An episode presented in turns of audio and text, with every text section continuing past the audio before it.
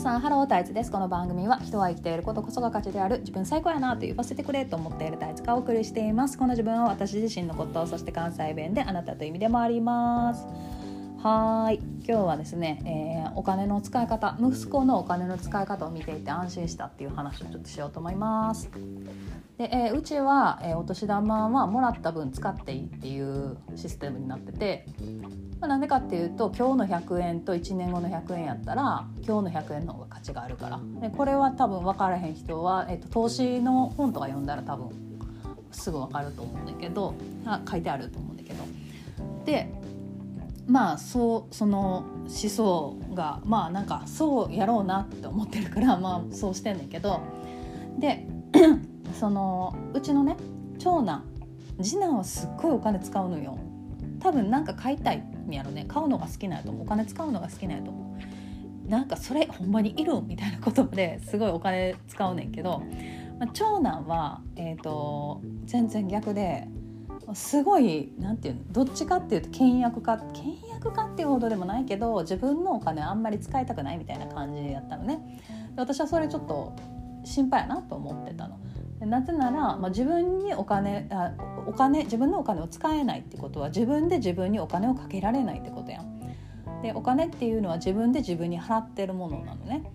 でえお金っていうその見えるものお金だけに着目した流れで言うと自分から相手とか自分からお店に行ってお金はなくなっているけれどもそのお金で得てるものっていうのが絶対にあるから等価交換やからさでその得てるものは自分の何て言うの自分に対して、うん、働きかけるものや例えばごご飯ご飯1,500円のランチ食べたとしたらその1,500円のランチの恩恵を受けてるのは私やから1,500円分私に払ってんのね。でその、まあ、自分に自分に払われへんってことやからなんかそれはちょっとなって思ってたんやけど、えー、でもなんか先週ねあの次男が友達ん家行ってでベイブレードっていうものにめっちゃハマってなんか駒なカスタムできる駒のなんか遊びなんやけどむちゃくちゃハマってきて週末それをお父さんと買いに行ったの。セットでね7,000円とかすんねんけど 7,000円バーン使ってきて買ってきたみたいな。こいつすげえなと思って。マジで思い切りがほとんどお年玉なくなってるしほんまもう1月の時点で。もうねなんか他にもいろいろ買ってるかもうほとんどお年玉ないのよあの子。めっちゃおもろい。なほんでそれを買って帰ってきたの。でお兄ちゃんもすごい楽しそうに遊んでてでその日、まあ、お兄ちゃん別の習い事やったから帰り迎えに行ったら「いや俺もベイブレード欲しい」って言って「えあ行く?」みたいな、あのー、帰りねそのだか電気屋さん寄ってベイブレードの棚見に行ったのよそしたら、えーと3種類あったわけ商品が。で1種類1個はその駒が1つ入ってるやつ1100円とか1200円とかそれぐらいかな。でもう1個は駒にプラスランチャーってなんかその駒を回す機械がついてんのそれ1600円ぐらいやったかな。でもう1個が駒が3つついてんの。駒3つついてて3500円ぐらい。でその、まあ、ベイブレードって駒やねんけどなんかその3つぐらいのパーツに分解できてそれを付け替えたりできるのね。で何々が欲しいって言ってたからなんかその欲しい駒の名前があってそれが欲しいって言ってたから私の予想ではねこの子そんなにお金使いたくないタイプやからなんかその1個だけを買うかなと思ってたの。その1200円ぐらいのやつ。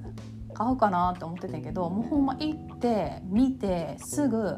その3500円のね3種類入ってるやつを買ったわけ。めっちゃすぐ決まったん。であそれにすんねやと思ってで「えあそうなんそれにすんねや」って「なんでそれにしてたん?」って聞いたら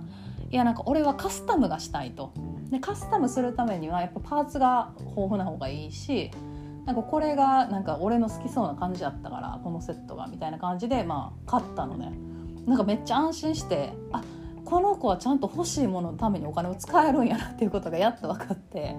あんまりその見たことなかったからそんな感じでお金使うのあなんかすごい安心したって思ってねで帰ってきてからそのパーツをこうカスタムしたりしてすごい楽しそうにしててすごいいい買い物したなみたいなこと言っててそうだからなんかその自分でちゃんと自分にお金かけれるんやなって思う思ってなんかすごい安心したなっていう話でした。で自分がお金を払う時ねどこかや何かや誰かにお金払う時に自分がどういう気持ちでお金払ってんのかっていうのを見るのすっごい面白いことで。で、えー、例えば、まあ、亡くなるから嫌やなって思いながら払ってる人もいるしあとそのありがとうって思いながら払ってるけど